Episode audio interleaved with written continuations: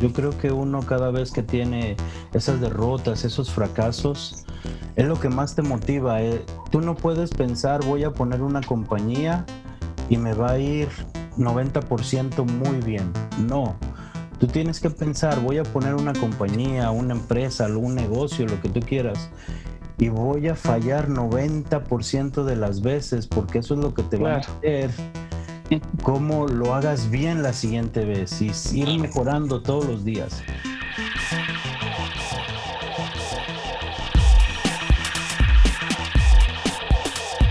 Buenos días, buenas tardes y buenas noches. Desde los estudios del cantante y el cocinero, un podcast donde estamos compartiendo junto a nuestros invitados aquellas experiencias de éxito y muchos, pero muchos fracasos que nos han llevado a ser tan, pero tan testarudos que no vamos a parar hasta convencerte a vos, sí a vos, de que sí se puede vivir de lo que nos apasiona. Con ustedes, el capítulo de hoy es...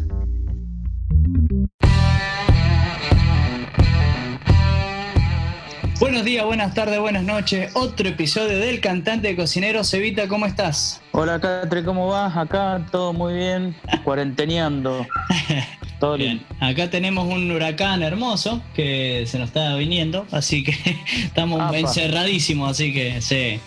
Bueno, te quería presentar a otra, tenemos otro invitado hoy, una buena, una nueva historia, un nuevo episodio, se llama Jorge Rojas y eh, viene desde eh, Nueva York, eh, está en Nueva York o New Jersey, ahí me va seguro que me va a corregir, pero tiene una historia Ajá. muy interesante, así que Jorge, te presento a mi primo, buenos días, buenas tardes, buenas noches.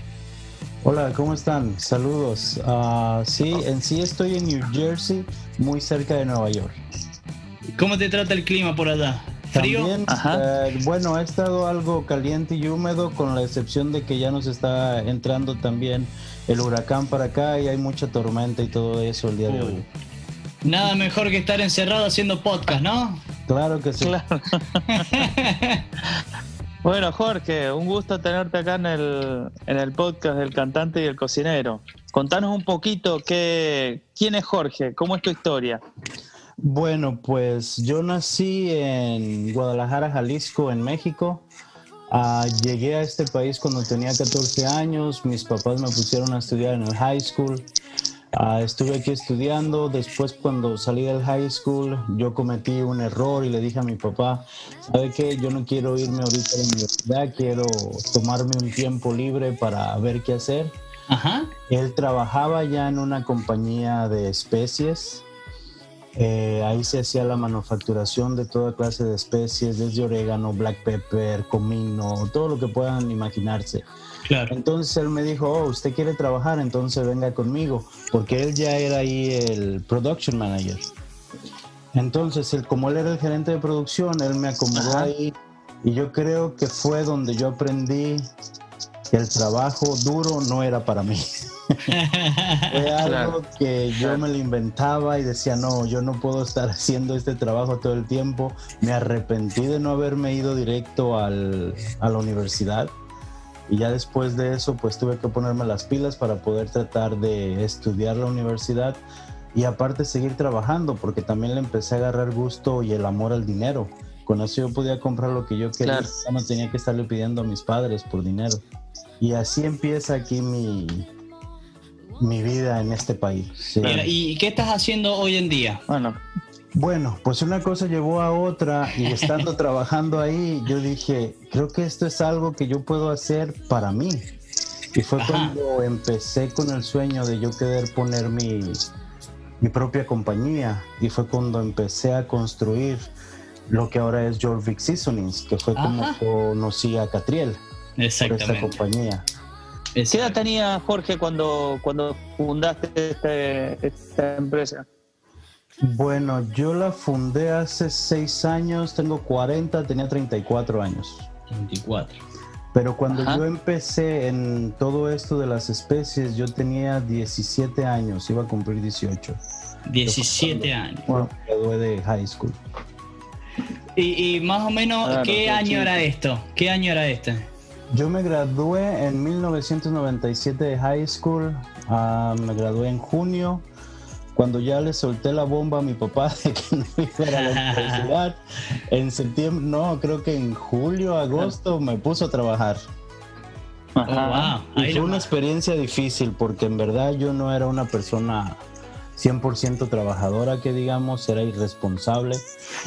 Ahora esto que, que contás, que, contás de, que, que, tu papá te puso de entrada, digamos, sin ningún tipo de anestesia, de lleno, a trabajar, este, vos lo contás con, con me parece que con, con alguna idea como que te dejó una fuerte enseñanza. Eh, creo que te trajo beneficios para lo que es hoy tu futuro, ¿no? Que te está enseñando o te enseñó a disciplinarte, a, saber que el, que el, dinero cuesta, digamos que todo, todo lo que implica emprender solo y bueno. Sí, sí, totalmente fue así, porque en el círculo de las especies hay ciertos materiales que ahorita lo que es el verano para nosotros son muy feo trabajar, es horrible.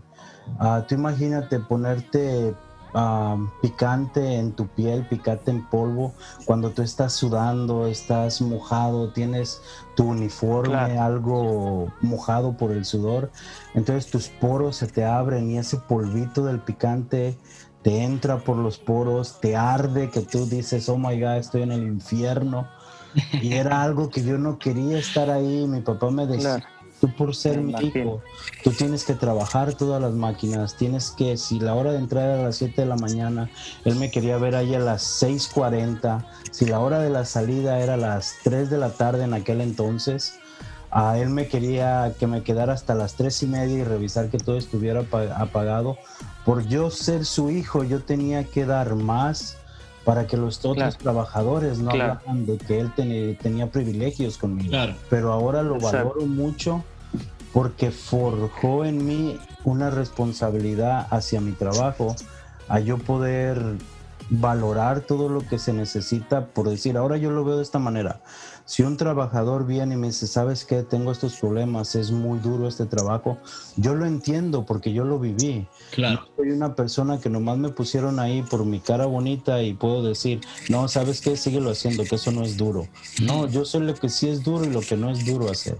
Entonces, ¿Cuándo abriste tu propia empresa? ¿Cuándo empezaste a ser emprendedor? ¿Por qué abriste tu propia empresa? Abrí la empresa fue en el 2015, bueno, entre el 2014, a finales del 2014, ya para iniciar el 2015. Y decidí abrirla porque me di cuenta que yo estaba trabajando y poniendo muchas horas a una empresa que no era mía. Ah, entonces yo dije, si yo hago todo lo que es el sistema de operaciones, producción, me encargo de todo eso, creo que yo puedo abrir mi, propia, mi propia empresa y trabajaría para mí mismo.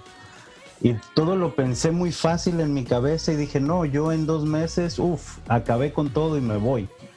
Pero no, gran error. claro, claro. Uno piensa que es muy fácil todo, pero en sí, para yo conseguir mi primera orden, mi primera oportunidad, yo lo llamo así, que me dio un restaurante, me tomó casi seis meses después de que abrimos la empresa. ¡Wow! Claro. estar tocando puertas, andar buscando de que, mire, estos son los sazonadores que manejamos. Si usted tiene algo que le, usted maneje, déjenos saber, se lo podemos hacer. Fue muy duro, fueron tocar muchas puertas, mandar muchos correos, tener meetings por teléfono con personas que la mayor parte del tiempo ellos ya tienen sus vendors, sus clientes, sus donde ellos reciben sus productos y nomás te dicen, bueno, déjalo ahí, luego te llamo. O mira, no te preocupes, yo te doy una... Entonces... ¿Qué fue, lo, ¿Qué fue lo que te mantuvo el espíritu para que no te cayeras en esos seis meses? ¿De dónde sacaste tu motivación para, para seguir, para volverte a levantar, para no caer? Ah, mi motivación pues vino más que nada de mis hijos y mi esposa, porque soy casado, tengo dos niños. Ah, y al ver de que o yo tenía que hacer algo o no salir siempre de una sola empresa, Dije, mi motivación más grande tienen que ser ellos. Yo no puedo tirar la toalla nomás así y seguir adelante, seguir luchando por mis sueños, porque era un sueño. Para yo ya no tener que depender de nadie. No era tanto, oh, voy a tener más dinero, voy a tener esto. No. Mi sueño era yo no tenerle que dar cuentas a nadie. Ser esa persona que yo pudiera decir, hoy no quiero ir a trabajar porque no tengo ganas, pero sé que tengo personal responsable que se va a encargar de toda la compañía. Claro. ¿Cuál fue uno de los de las situaciones más difíciles que tuviste que enfrentar siendo emprendedor? Una de las situaciones difíciles que enfrentamos después de dos o tres años, empezamos a conseguir clientes. Sí. Pero se nos viene que empezamos a conseguir clientes que ellos manufacturaban sus propios carnes o cosas así. En, sí no puedo dar el nombre porque tenemos un contrato de exclusividad con ellos. Sí, tranquilo, tranquilo. Pero este, esta compañía, ellos hacen carnes y las empacan para vender ya sazonadas. Entonces, cuando ellos empezaron a crecer con nosotros, eran pequeños también. Pero entonces ellos dan un escalón o suben cinco escalones más de lo que todavía Jorvik no subía. Wow y me empiezan a pedir, ¿sabes qué? Ocupo certificados del FDA, ocupo certificados de, uh, de kosher, ocupo certificados de ERC, de tus auditorías. Claro. Entonces nosotros todavía no las teníamos, en sí no contábamos con un warehouse estable. Claro.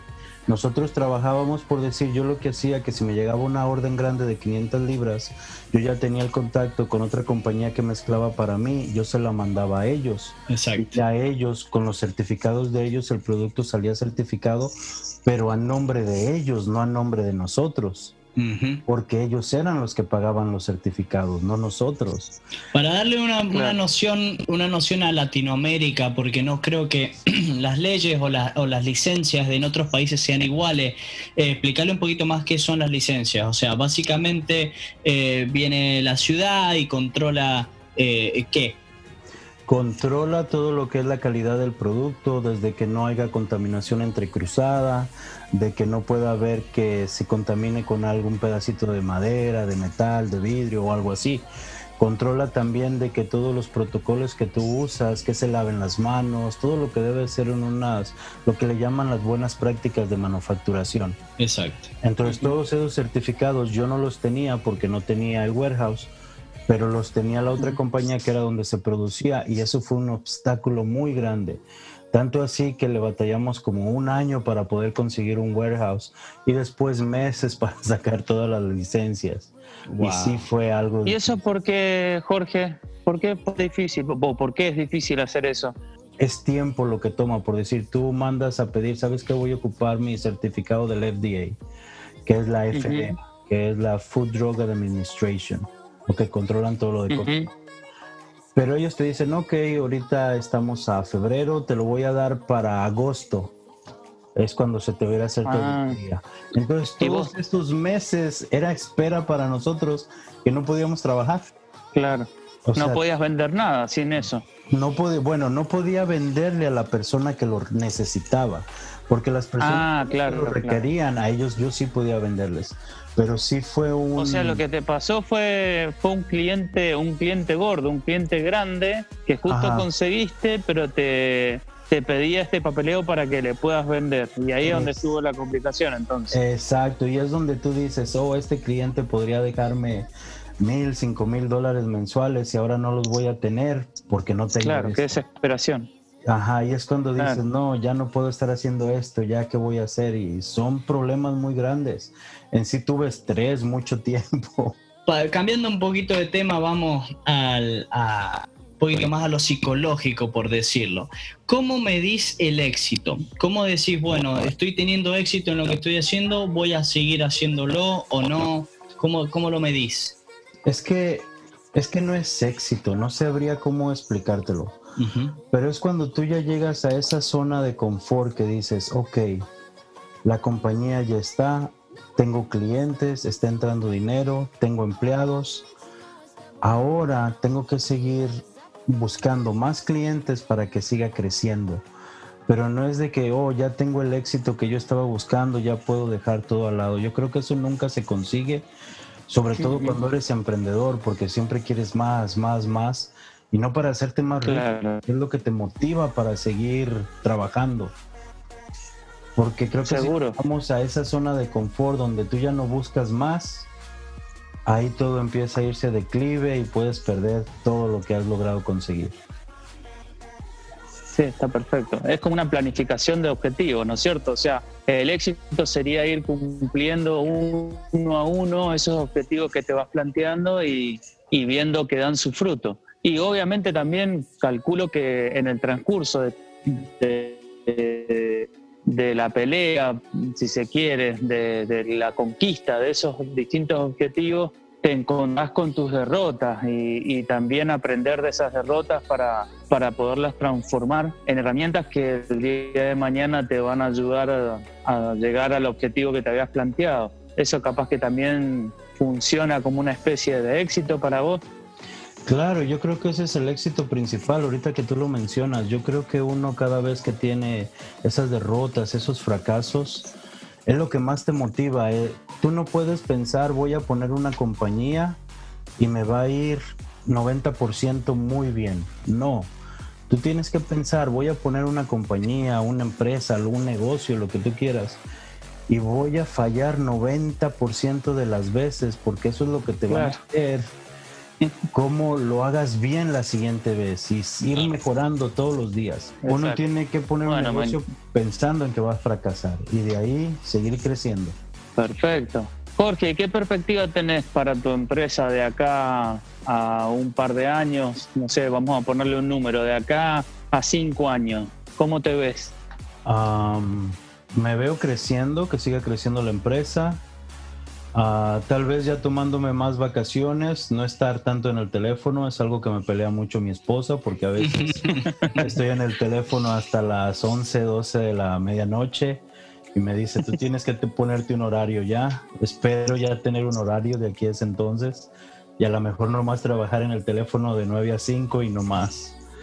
Pero Veo que la empresa sigue eh. creciendo. Igual acá, igual acá. Mismo problema. Eh, organizate mejor, hacer tu, hacerlo, hacerlo schedule, hacerte mejor el, eh, los horarios, hacer solamente estos días para estos meetings, bla, bla, bla, bla, bla, bla. Sí, pero si salen, salen, ¿viste? No puedo programar todo. Pero bueno. Em, la, la, preguntita que tenía era la siguiente. Eh, bueno, base a lo, que está diciendo, eh, tenés un buen progreso ¿no? en la compañía. ¿Qué, qué eh, cómo se dice? Yo me, estoy olvidando el inglés, el español, todo me estoy olvidando. Eh, el spanglish. El spanglish. Eso suele pasar siempre. ¿Qué consejo le puedes dar a una persona que está empezando, no que está empezando, está dudando en seguir sus sueños, en, ponerse una empresa, en, ser emprendedor, en, seguir sus sueños. ¿Qué, consejo le puedes dar vos?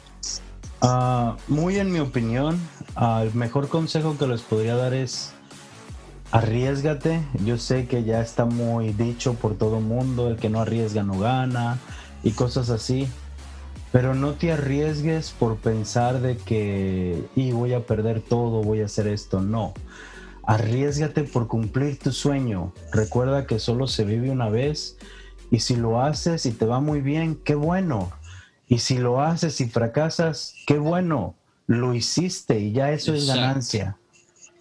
Exactamente. Es lo mejor que se puede hacer. Nunca te detengas ante nada porque hay una película de Will Smith que se llama Pursuit of Happiness. Sí, sí eh, muy bonita y algo que le dice él al niño Nunca dejes que nadie te diga no lo hagas, nunca lo dejes. Porque esas son personas a lo mejor frustradas que no pudieron seguir sus sueños. Tú no le hagas caso a eso, tú... Em, ni siquiera yo le dice. Claro, sí, ni siquiera me lo permitas a mí decirte que no, no. Tú trata de hacerlo, esfuérzate por lo que tú quieras lograr, porque es tu sueño. Si lo logras, va a ser la mejor recompensa que vas a recibir. Y si no lo logras, también va a ser una recompensa porque va a quedar en ti. Lo intenté. Exacto. Si no se me dio, intenta otra cosa. Hay mil cosas que hacer. Seguro, seguro que sí. Lo peor es quedarse con la espina de lo hubiera hecho. ¿Qué hubiera pasado si lo hubiera hecho? Eso es lo peor. Exacto, eso es lo peor. Bueno, Jorge, yo te quiero dejar un fuerte abrazo Eh, me ha encantado charlar con vos acá en el, en el podcast juntos con mi primo, el famoso cocinero, del cantante y el cocinero.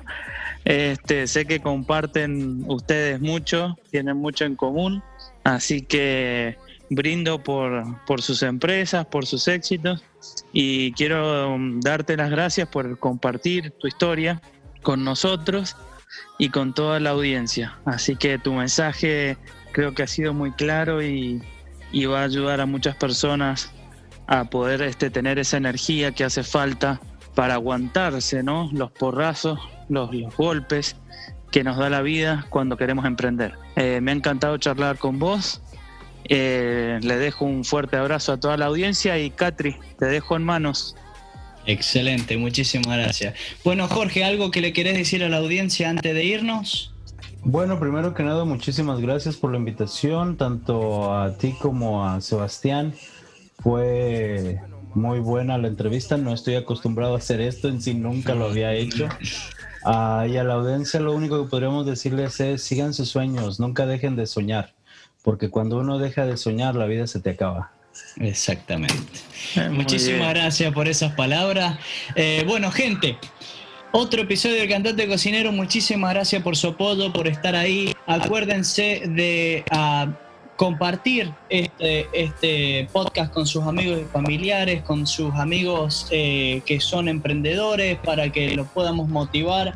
Si tienen alguna pregunta, consultan consulta, mándenos un mensaje eh, por privado o comenten acá en los comentarios. Nosotros vamos a estar chequeando y vamos a estar respondiendo si tienen alguna consulta. De nuevo, desde ya muchísimas gracias, compartan y ayúdanos a crecer este podcast del cantante y el cocinero. Hasta la próxima, gente.